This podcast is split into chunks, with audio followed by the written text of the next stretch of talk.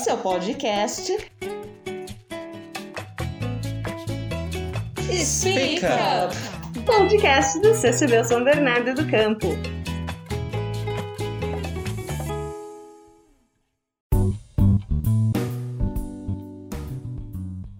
Olá, aqui é a Camila, é, com mais um episódio do nosso podcast Speak Up.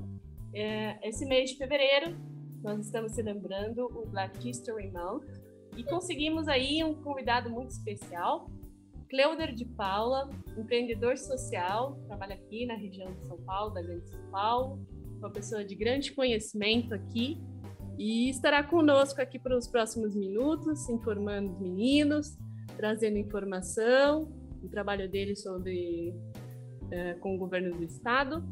E é um prazer tê-lo aqui, Cleuder. Olá a todas e todos, obrigado pelo convite, o prazer é todo meu. Prazer, meu nome é Larissa, para quem está assistindo, a gente já se apresentou aqui, eu e o e o Hugo. Prazer, meu nome é Hugo. É, eu estava na entrevista anterior, então acho que algum pessoal já me conhece, mas já é bom dizer também. O Hugo, ele tá sempre arrumando aqui tudo no audiovisual, ele que prepara tudo, e eu e a Sofia, que não conseguiu estar aqui hoje, a gente faz as apresentações. É, bom, primeiramente, a gente está muito feliz em ter você aqui. A Camila já deu essa entradinha, mas eu gostaria de reforçar também. E. Ok, vamos lá. é, primeiramente, a gente, né, como aluno representando a escola, a gente gostaria que você se apresentasse. E porque quem está assistindo assim pode não te conhecer, e a gente queria que você contextualizasse para quem está ouvindo agora e quem vai ouvir também no podcast quando a gente lançar para o Spotify, sobre a sua caminhada, sobre quais projetos você está trabalhando agora e o que você acha legal contar, assim, sobre o atual que você está trabalhando. E Hugo, e, e todos os nossos convidados, é, eu, como você me apresentou, eu prefiro me apresentar como um empreendedor social. Por que empreendedor social? Porque há alguns anos, né, um pouco mais de 10 anos, eu decidi me dedicar profissionalmente em projetos sociais. Né? Eu ingressei para o terceiro setor, né? saí da iniciativa privada e ingressei para o terceiro setor, porque lá que eu me identifiquei, né? a minha vocação foi essa, trabalhar em projetos voltados para a educação, para a cultura, para o esporte, e, e principalmente a educação voltada para o mercado de trabalho, a educação profissionalizante, né? E aí vem atuando nesse sentido, sempre observando os grupos que estão em situação de vulnerabilidade social. Então a gente olha ó, jovens, né, sobretudo jovens negros, mulheres, crianças, idosos, enfim, sempre observando esses grupos em situação de vulnerabilidade social, a gente vem elaborando projetos para tentar melhorar a condição de vida dessas pessoas, né? Então é isso que eu me dedico integralmente. Mas além do terceiro setor, eu também atuo há alguns anos já no poder público, né? Eu já trabalhei no governo do estado, hoje eu estou na prefeitura, né, de São Paulo, aqui da, da cidade de São Paulo, e sempre nesse sentido, né? trabalhando a, a, a, em projetos sociais, trabalhando na melhor qualidade de vida da população. Uhum. É isso que eu faço. Legal, legal. A gente acredita que, é, eu, facilmente, eu acredito muito que trabalhar com o que é do social é muito importante, porque a gente tem uma visão de que a sociedade é o que a gente vive, então a gente tem que olhar pelas pessoas que estão em situação de vulnerabilidade. E eu realmente acho muito legal esse trabalho que você faz, realmente. Eu só queria comentar isso mesmo. Agora, para próxima pergunta, é o que vai fazer. É, é, realmente muito bacana saber que tem alguém que faz esse tipo de projeto que ajuda bastante a, a comunidade negra, né? E a respeito disso, tem, tem um projeto que você realiza, uma ONG, não é? ajuda no desenvolvimento para crianças negras na idade escolar? Sim, eu sou fundador do Instituto Juventude Negra. Né? O Instituto Juventude Negra é uma organização social, hoje com um, um porte de OCIP, que atua principalmente no, no, no, na qualidade de vida da juventude negra, que, que é, infelizmente, a parcela da população que mais sofre, principalmente com a violência né, no nosso país. E, e nossa atuação é voltada, como eu já disse, para o trabalho profissionalizante, né, para a educação profissionalizante, para esporte, para cultura e, sobretudo, combatendo a invasão escolar, que hoje eu vejo que é o principal problema da juventude e da sociedade como um todo, né? A invasão escolar. Então a gente faz esse trabalho já há oito anos, né? Atualmente eu, eu, eu não estou na, na, na, presidência, não estou na diretoria do Juventude Negra. Aliás, até eu estou até me desligando do Juventude Negra e, me voltando para um outro grupo, né? Estou no momento de ciclo, né? De novo ciclo da minha vida. Mas o trabalho que foi feito, ele vai continuar sendo feito, eu acredito, porque é muito importante e necessário, né? Nunca vai deixar de ser importante. As pessoas sempre vão ter isso como uma prioridade. Então, só o fato de a ONG estar ali, sempre vai ter alguém que vai se preocupar com ela e ela vai passando, as pessoas podem até, tipo, acabar se desligando, querendo ou não, porque ciclos, né, começam e terminam, mas como é algo que realmente tem muita importância, sempre vai estar ali. Eu acho isso muito legal. É, uma pergunta que a gente preparou é que a gente percebeu que você já chegou, porque a gente também deu uma estudadinha no seu LinkedIn, né? E a gente viu que você já chegou a receber até premiações pela Secretaria de São Paulo. Você poderia nos contextualizar um pouco melhor sobre como foi, foi tudo isso? É claro que foi uma satisfação grande, né, ter esse reconhecimento do trabalho através da Coordenadoria de Promoção de Igualdade Racial, que é ligada à Secretaria de Direitos Humanos e Cidadania, aqui da cidade de São Paulo. No último mês de novembro, nós recebemos o selo da igualdade racial, né, que é um selo que é entregue a, a pessoas e organizações que atuam na promoção da igualdade racial no país. E aí, nós tivemos esse, essa satisfação de receber esse selo, né? Durante a Expo da Consciência Negra, a primeira edição da Expo da Consciência Negra, que foi realizada em novembro do ano passado. E eu acho bacana, entendeu? Porque se esse selo trouxer visibilidade e, consequentemente, apoio, né? Um maior apoio para os trabalhos que são feitos em, em, em prol da, da promoção da igualdade racial, eu acho que vai ser, é válido, né? Eu acho que é importante. Então, eu fico feliz por isso, mas é mais interessado que isso traga visibilidade para ter um maior apoio, né? Porque eu acho que, sinceramente, eu acho que eu ainda não fiz muita coisa, né, para receber um prêmio, né? É, eu acho que tem muito mais a ser feito, né, do que do que já foi feito. Mas se esse prêmio, né, se esse selo da igualdade racial servir para trazer visibilidade, então é válido, eu fico feliz por isso, né? E, e é isso, assim, tipo, eu espero receber mais prêmios, mas não para que eu seja, né, seja reconhecido, mas o trabalho seja reconhecido e, e traga principalmente mais apoio, porque é necessário, entendeu? Principalmente que essa pandemia, os números ainda não, não foram levantados mas certamente vai estar tá pior do que estava antes, né? É, principalmente da questão da evasão escolar, do desemprego, né? Então, nosso trabalho se faz muito mais necessário do que do que era antes, entendeu? Então, é por isso que eu, eu resolvi mudar, né? Tipo, passar para um novo, um novo ciclo, uma nova fase, para que eu possa me reorganizar para esse desafio que está por vir, né? Que é pós-pandemia. Né? Então a gente está trabalhando nesse sentido. E ainda mais levando um ponto da pandemia, como que está sendo esses projetos que estão tentando lidar é, com a pandemia? Tem algum teve bastante diferença?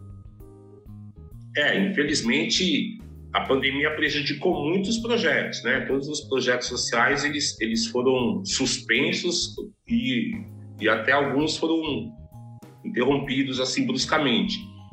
Por exemplo, é, até dentro do tema da, dessa live, né, que é o Black History Month, a gente estava trabalhando o projeto Leitores da Paz, né, que é um projeto que teve apoio do Rotary Club São Paulo Ipiranga, onde nós fizemos um, um, um grupo de leitura. E esse grupo de leitura era para ler o livro Cartas para Martin, né, um livro que se destacou bastante, principalmente em 2019, né? Ele ficou em primeiro lugar na lista do New York Times. E, e ele trata de um jovem que, que decide se pautar nos ensinamentos de Martin Luther King, né? Ali no seu dia a dia na escola. Então, todos os conflitos que ele, que ele tem que vivenciar ali, ele procura uma orientação nos discursos de Martin Luther King.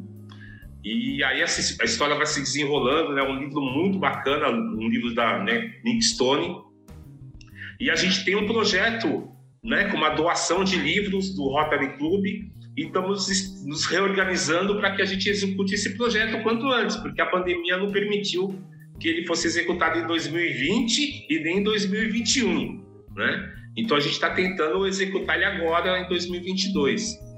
E, e é um dos projetos que agora virão, né? Com a vacinação, felizmente, com a vacinação. Então eu, eu peço para que todos se vacinem, né? Com certeza. A gente está conseguindo aos poucos, né, retomar o trabalho que é importante, que precisa ser feito.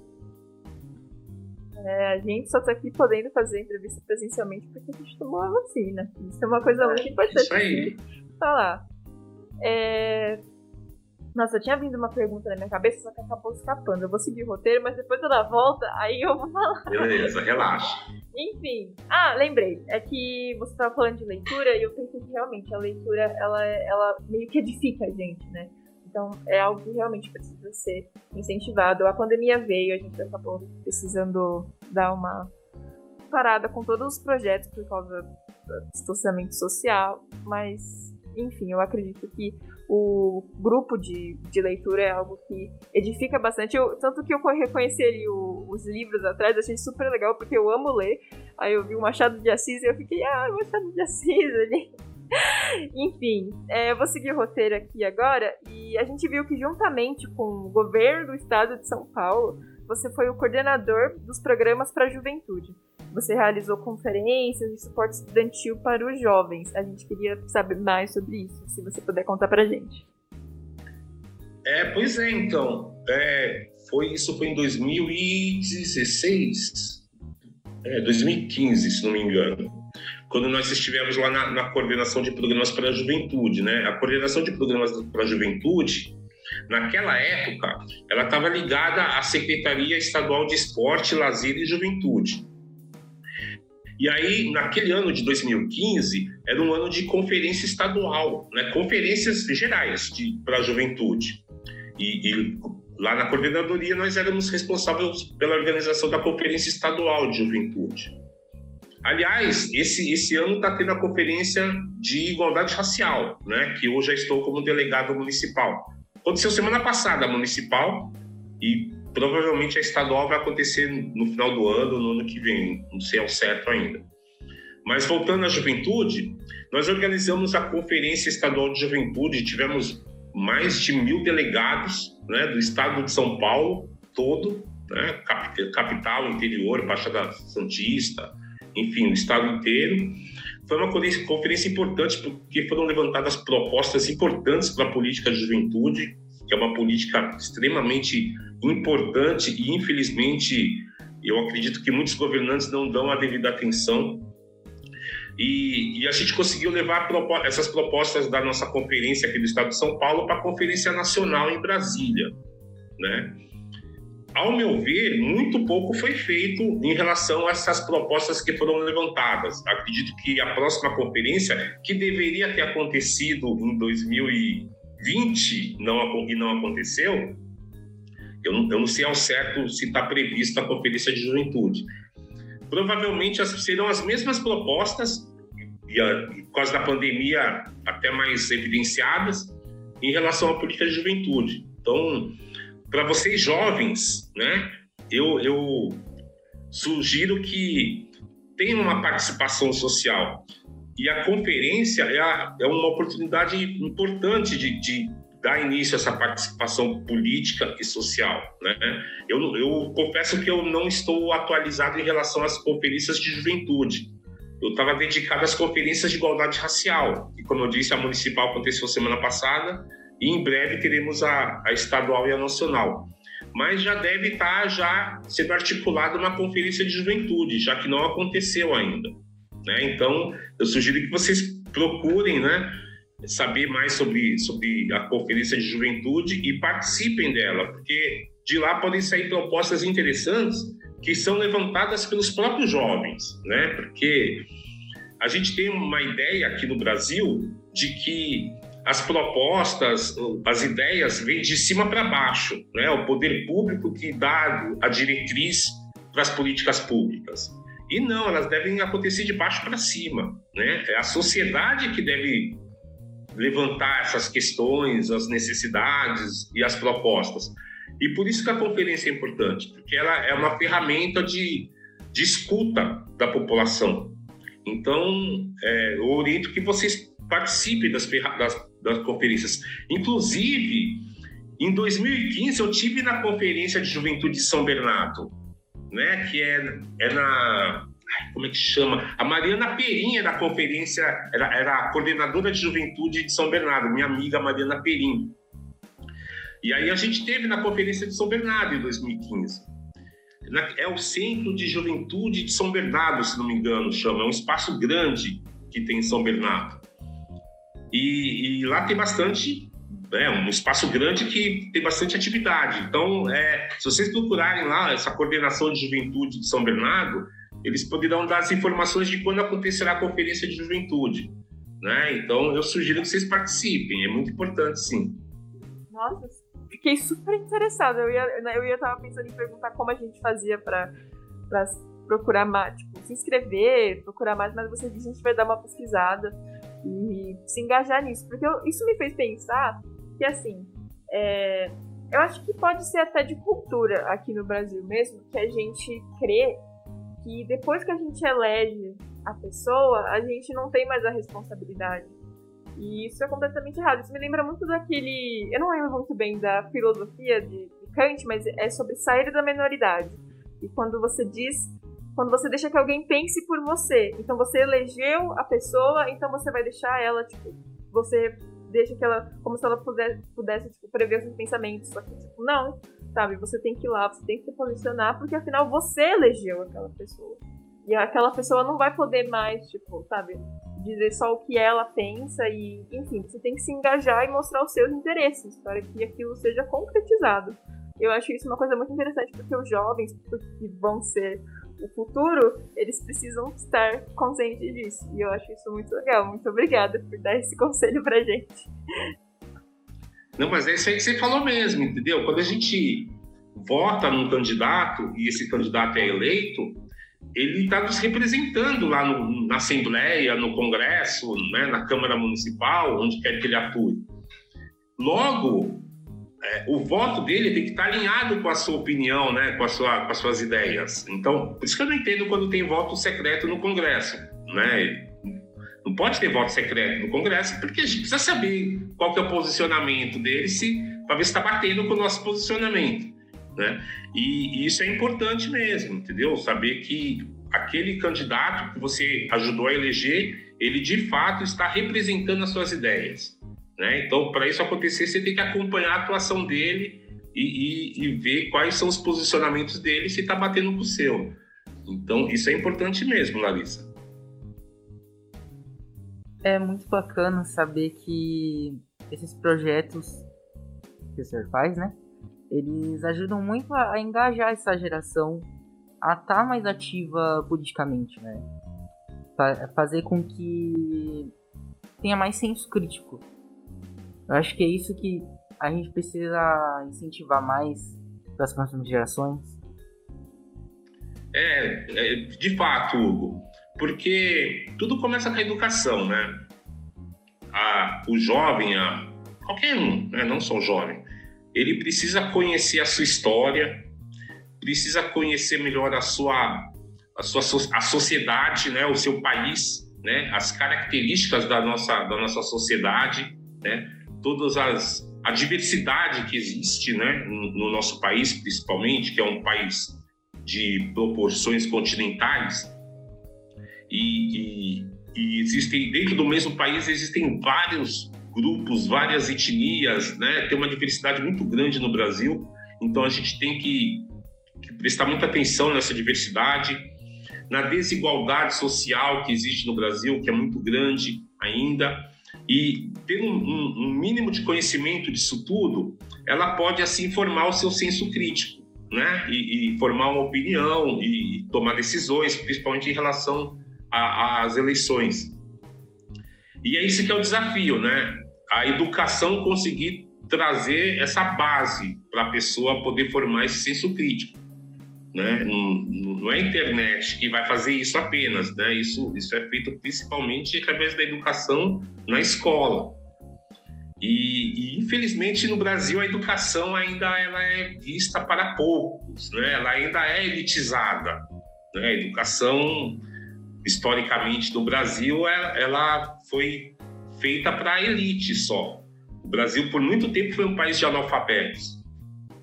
E mudar essa, essa essa cultura né, no país está sendo um desafio, né? trazer educação para todos, combater o analfabetismo, combater a evasão escolar, enfim, é, ter uma educação de qualidade, uma educação de base de qualidade. Isso me fez pensar várias coisas aqui, que, tipo, é muito importante que a gente reconheça a realidade do nosso país, só que uma das coisas que pode entrar no caminho é a ignorância, por exemplo.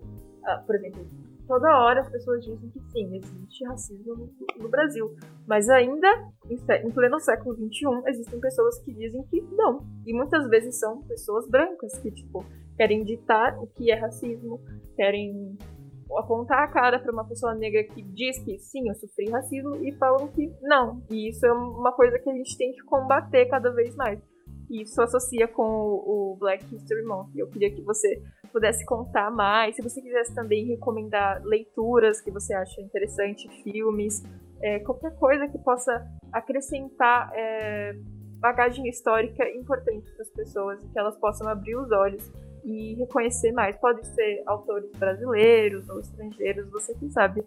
Eu acho muito importante que a gente incentive mais essas pautas. É. Bom, dentro do, dentro do, do, do Black History Month, a, o principal nome é o Martin Luther King. Né? Ele, ele, tem, ele é, um, é, um, é o único que tem um feriado nacional, existem só três feriados nacionais nos Estados Unidos, e, e o Martin Luther King Day é um, dia é um deles. Né? E eu, particularmente, me identifico muito com as ideias do Martin Luther King, porque eu sou um pacifista, assim como Martin, Martin Luther King, eu acredito na paz. Né? E por isso eu recomendo ele. Né? Martin Luther King é o cara. O, o filme Selma, né, entre tantas produções que já tiveram sobre Martin Luther King, o Selma é o melhor de todos mesmo, né? Não, não só porque ele é o mais recente e teve, por isso teve um investimento maior, tal, mas também porque ele aborda questões importantes do filme, né? E o livro, como eu disse, o Cartas para Marte, para mim é o livro, né, nos últimos três anos ainda continua sendo o melhor livro que eu já li, né, nos últimos três anos. E aí, em relação ao racismo, eu tenho uma, uma ideia assim muito, como é que eu posso dizer, realista, né? Porque muito se fala, né, que no Brasil não existe racismo, que nos Estados Unidos existe racismo e em outro país não existe racismo e tal. Eu não concordo com nada disso. Eu acho que o racismo ele tem em todo lugar. Não existe nenhum lugar que que está isento, né, do racismo e, e lugar que tem muito racismo. Porque eu vejo que o racismo, infelizmente, ele faz parte da natureza humana, né? É algo que o ser humano ele carrega assim, sabe? e ninguém ensina. Por exemplo, a inveja. A inveja existe, né? Nunca vai acabar a inveja. A ganância, né? Porque faz parte da natureza humana. O que nós temos é uma bússola moral que reprime isso. Então, eu não vou ter inveja de uma pessoa porque eu sei que isso não é certo. Então, eu vou reprimir isso em mim. O racismo é a mesma coisa. Né? Eu não vou ser racista com alguém porque eu sei que isso é certo. Eu, eu sei que isso não é certo. Então, eu tenho uma bússola moral que me direciona o que é certo e o que é errado. Infelizmente, algumas pessoas têm uma bússola moral diferente da minha, né? Que não acha tão errado isso, né? É, é então, mas, mas ela existe em qualquer um, né? Só que alguns entendem que isso é errado e reprime e outros não, né? Mas o que acontece é que existem leis hoje, né? Que isso é importante, leis para reprimir, né? O racismo e tem se falado mais sobre isso, porque no começo é algo desconfortável para se tratar sobre racismo. Não é, né? não é uma, um assunto muito agradável. Então, é natural que as pessoas meio que tentem evitar esse assunto. Mas quanto mais se fala do racismo, né, abertamente, né, com transparência, melhor as pessoas conseguem lidar com isso, elas conseguem identificar situações, elas conseguem se reeducar, né? Porque nós temos que constantemente nos reeducar em relação a qualquer preconceito né? não, não só o, o preconceito racial, mas todo tipo de preconceito. Né? Então, é algo que a gente tem que estar sempre trabalhando para se reeducar. Né? Então, isso tem que ser falado, tem que ser falado nas escolas, tem que ser falado na, na mídia, tem que, ser, tem que ser falado entre os amigos, né? de forma bem natural, muito transparente, entendeu? E, e, assim a gente vai se reeducando, a sociedade como um todo vai se reeducando em relação ao racismo.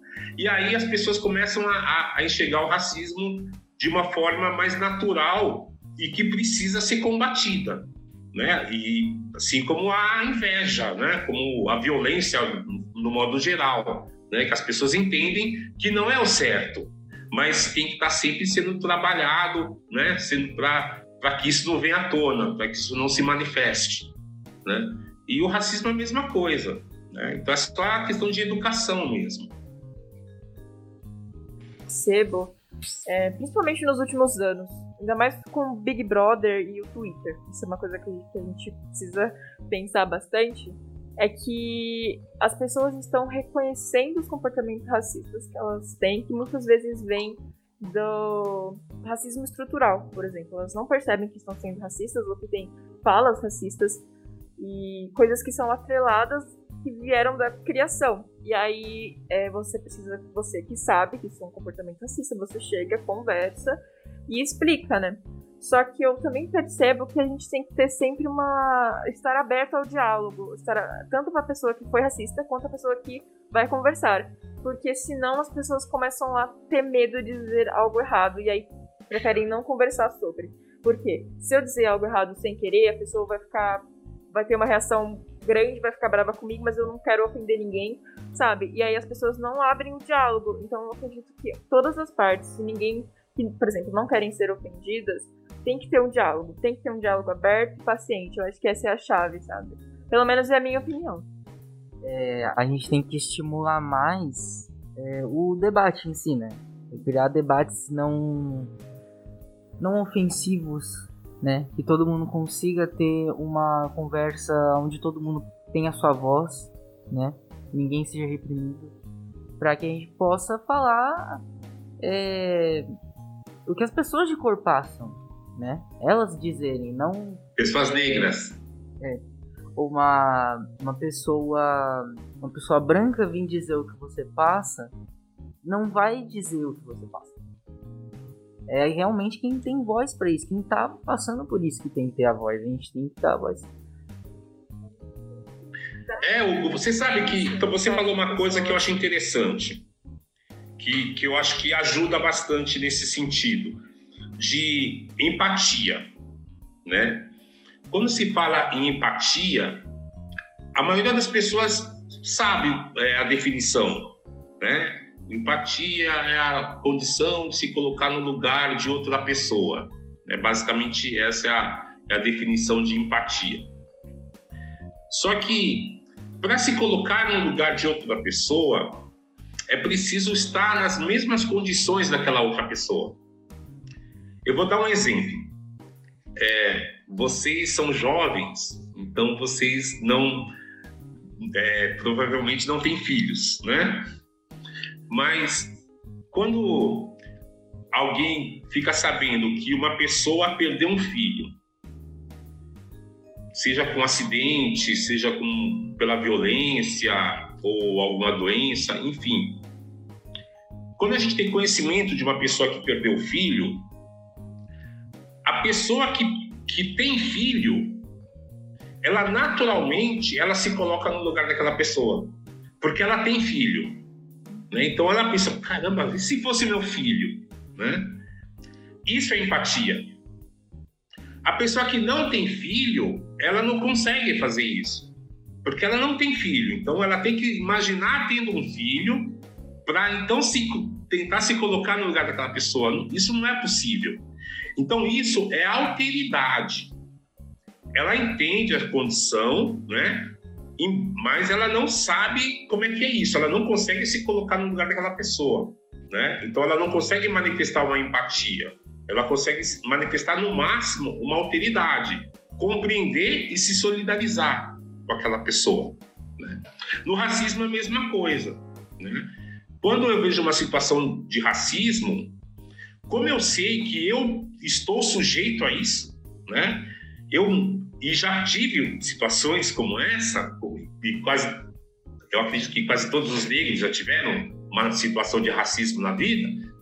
Ela rapidamente ela já se identifica, ela já se coloca no lugar daquela pessoa, já fala, ela já até começa a sentir a dor porque ela já sentiu aquela dor antes, né? Então ela já começa até a sentir a dor no lugar daquela pessoa, porque ela está sujeita àquilo também, né? Uma pessoa branca já não, não tem como fazer isso né? Porque ela é branca, ela nunca, ela nunca passou por uma situação como essa e nunca vai passar, né? Então, o máximo que ela vai conseguir fazer é compreender aquela situação, né? E se solidarizar, se ela tiver aberta a isso, né? Se ela tiver receptiva a isso. Então, a alteridade é algo que a gente pode esperar de uma pessoa não negra em relação ao racismo. Empatia não. Empatia é exigir algo que não, que não é possível, né? Uma pessoa não negra tem a empatia em relação ao racismo. Mas é, em base a isso, da, da, gente conversar e discutir sobre isso, as pessoas acabam tendo essa, esse conhecimento e aí começa a, a mudar a cultura. Que aí, Larissa, particularmente, eu não coloco racismo como estrutural. Né? Eu sei que esse meio que já virou um jargão já, né? Racismo estrutural já caiu na boca do povo, mas eu não acredito nisso. Eu acredito que o racismo é cultural. Né? Então, ele sempre existiu, ele sempre foi, foi cultivado no país, né? mas ele está nas pessoas. Ele não está na estrutura da sociedade. Então, para mudar uma cultura, precisa trabalhar bastante, não é da noite para o dia, né? Leva-se anos para mudar uma cultura, mas a estrutura é aquela, as pessoas que, estão, que ocupam a estrutura que precisam ser mudadas, né? Porque quando se fala em racismo estrutural, a primeira coisa que eu penso é, se o racismo é estrutural, então ele está entranhado na estrutura da nossa sociedade. Logo, para conseguir resolver isso, eu vou ter que derrubar essa estrutura e poder e ter que fazer outra, ter que construir uma nova estrutura. E aí eu não acredito nisso, né? Derrubar uma estrutura para depois ter que construir outra. Eu vejo que o racismo está, está nas pessoas. E isso é uma cultura, né? Que existe no Brasil, né? E, e como eu disse, tá na, é da natureza humana o racismo, então é algo que tem que ser trabalhado constantemente para mudar essa cultura. Né? Então, eu, eu sou uma das poucas pessoas, creio eu, né, que sou uma minoria, que acredita que o racismo é cultural e não estrutural. Né? Porque as pessoas é que precisam ser mudadas e a cultura da nossa sociedade é que precisa ser mudada e, consequentemente, a estrutura vai, vai mudar, entendeu? Porque não é, o racismo não está na estrutura, está nas pessoas. Então é isso. Que a sociedade é constituída pelas pessoas, né? E o racismo vem das pessoas, é. Nossa, nunca São tinha, pessoas, né? É, nunca tinha recebido esse ponto. Realmente estou. É. estou sem palavras, é um ponto. É um ponto muito bom. Hugo, se você quiser assumir, eu estou processando. É, esse é um bom ponto, porque tem muitos casos do ambiente familiar que você nasce, em que você é criado, que muitas vezes a cultura que eles cultivam te condiciona aquilo. Mas não existe só uma cultura, existem diversas culturas, com vários tipos de crenças diferentes, que pode levar a pensamentos diferentes, né? Então. Exatamente. Muitas subculturas também. Por exemplo, em relação ao nosso vocabulário, né? É, no nosso país, existiam várias expressões que hoje a gente vê como expressões racistas, né? Mas culturalmente ele sempre foi falado e até de uma forma inconsciente, né? Até hoje é comum a gente ver alguém falando denegrir a imagem de alguém, né? E aí fala, olha, denegrir, tal, tem que explicar e tal, né? E outras, outras expressões, né, que, que são preconceituosas, que estão na cultura do país. Né? Oi? Criado mudo, mulata, são diversas expressões que estão presentes. Então, e aí a gente aos poucos está tentando mudar essa cultura, né? E as pessoas substituírem essas expressões por outras né? Ó, pode usar, você pode usar difamar em vez de denegrir, né? É, sei lá, sempre tem um, um sinônimo, né? Uma, uma, uma, outra expressão que pode ser utilizada ao invés de judiar, né? Você pode usar maus tratos em vez de, de judiar alguém, né? De judiação. Enfim, é uma cultura que precisa ser mudada e a gente sabe que isso não é da noite para o dia, né? Isso leva-se anos para acontecer. Vai conseguir mudar também sabendo, né, de cada palavra, de tudo que está ali atrelado. Isso é uma, um ponto muito importante de se lembrar. É, bom, agora saindo um pouco desse, desse tópico, a gente tinha preparado mais uma pergunta que é uma das últimas, mas não a última, porque a gente está improvisando também. É, é, você, como alguém formado em recursos humanos, a gente imagina que você participou de diversos eventos sobre direitos humanos. E na sua visão, essa área de estudo é vista como algo promissor na atualidade no Brasil? Você acha que aqui no Brasil essa área ela recebe a como é que se diz o devido valor, os devidos olhos que deve receber ou algo do tipo? Você está dizendo o quê? Recursos humanos ou direitos humanos? É... Eu não entendi é. muito bem a sua pergunta. É que sobre recursos humanos, mas basicamente sobre. Eu acho que o que consta mais e que consegue se alinhar mais com Black History Month é os direitos humanos. Tá, eu vou tentar fazer esse link aí. Por exemplo, quando eu, quando eu decidi estudar recursos humanos, né, e eu, eu trabalhava ainda na iniciativa privada em relação a isso, eu fazia administração e aí dentro da administração eu descobri que o recursos humanos que era a minha vocação, né? gosto de marketing, não curto contabilidade, minha, eu gosto de pessoas.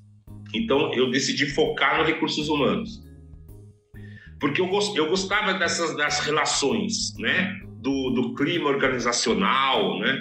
Enfim, da cultura de uma organização, tudo isso dentro da empresa que eu trabalhava, eu gostava de, de discutir sobre isso.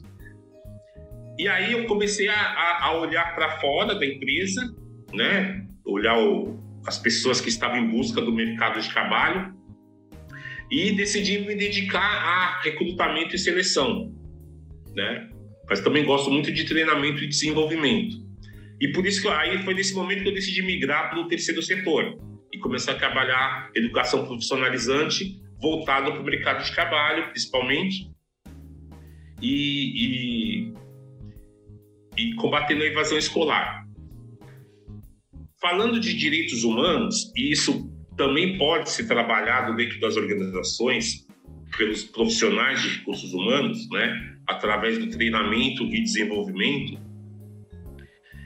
é algo que no Brasil infelizmente, a gente tem uns obstáculos que precisam ser, ser, ser superados. Né? Nós passamos por um período de ditadura militar, foram 30 anos né, de ditadura militar, onde praticamente não se existia direitos humanos, né? Os direitos humanos foram quase todos violados. E aí depois da redemocratização do país, que a gente, né, uma nova constituição foi elaborada e foi, foi promulgada em 88, onde se contemplava os direitos humanos. Só que para colocar isso na prática, para tirar do papel e colocar na prática, não é tão simples assim, né? Colocar uma, uma colocar a lei no papel é fácil, fazer ela, ela ser aplicada na sociedade já é outra coisa. E tem uma questão de cultura também, porque por causa disso, são, foram 30 anos de, de opressão, né? Onde os direitos humanos foram, foram, foram violados. E hoje a gente está nessa busca de uma, de uma conscientização né, dos direitos humanos, as pessoas entenderem que direitos humanos não é defender bandido, né, que infelizmente existe essa, essa, esse fake news, né, de direitos humanos é só para defender bandido e não é, direitos humanos é para todos os seres humanos, né, independente da situação que eles se encontram.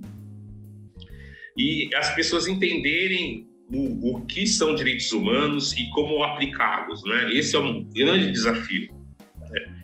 É, em relação a, a, a, todos os grupos sociais. Né?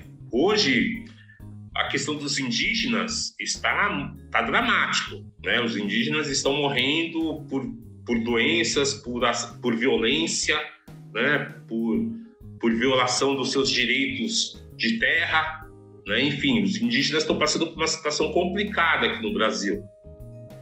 E outros grupos sociais, né?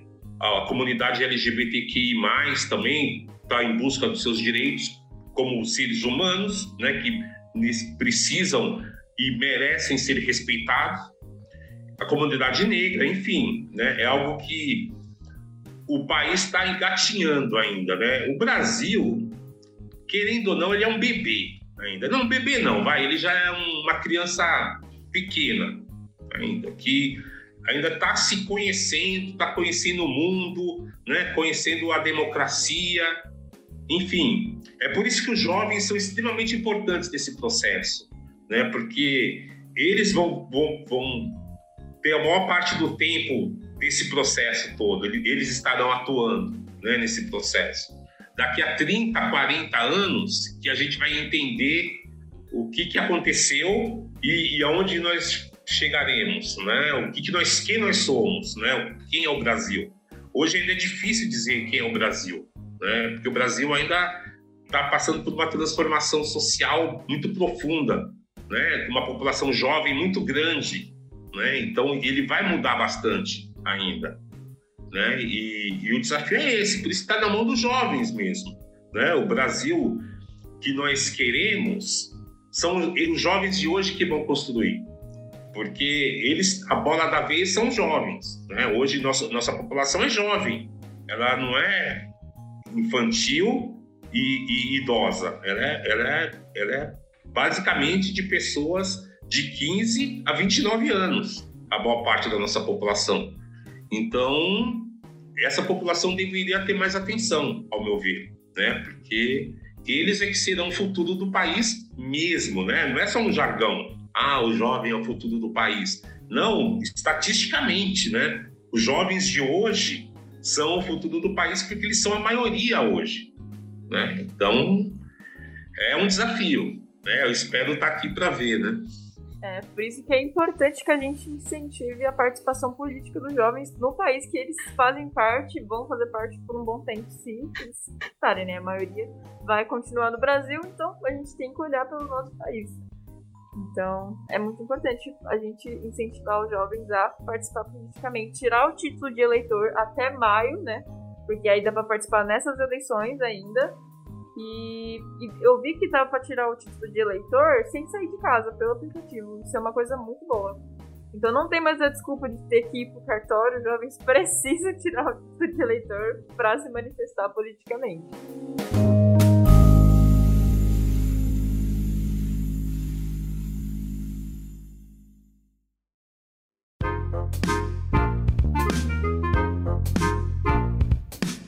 Falar alguma coisa, Hugo? Bom, eu acho que é isso por hoje. A gente conseguiu tirar bastante informação. Eu achei muito informativo, muito foi uma, uma experiência muito boa para mim. De coração, muito obrigada pelo tempo que você tirou. Imagina, eu que agradeço. pelo tempo que você tirou, pelas palavras, pelos conselhos, ensinamentos para os jovens. E por compartilhar sua história, suas experiências, a sua caminhada com a gente. Porque, querendo não, serve muito de inspiração. De verdade. A gente se motiva muito de ver pessoas ativas e que se importam com a sociedade como você. E a gente querendo levar mais informação para as pessoas, ter você aqui conversando com a gente e a gente conseguir espalhar isso para o mundo significa muito. E, bom, é isso. Se o Hugo quiser falar alguma coisa, agradecer. É basicamente a mesma coisa, mas sempre assim, agradecer pelas perspectivas que você trouxe pra gente, né? O Sebro agradece muito pela entrevista. E sempre que quiser, as portas estão abertas aqui. Pode vir visitar a gente, conhecer a escola, né? E fazer uma próxima entrevista também. Com mais temas. Com mais temas. Muitas perguntas, novos temas. Eu que agradeço o convite, Larissa, Hugo, Camila. Espero poder, espero ter contribuído, né, né no, no programa. E, enfim, né, vamos nos vacinar, vamos é, nos preparar para as eleições, conhecendo cada candidato, deputado federal, deputado estadual, quais são as propostas, se as propostas são viáveis de fato, né? governador, presidente, enfim, um, tenha um, um, uma vida de paz, né? que é o que a gente procura para todo mundo, saúde e felicidade. Obrigado. Você, nós agradecemos muito. É isso. Tchau, até a próxima. Uma boa semana, bom final de semana.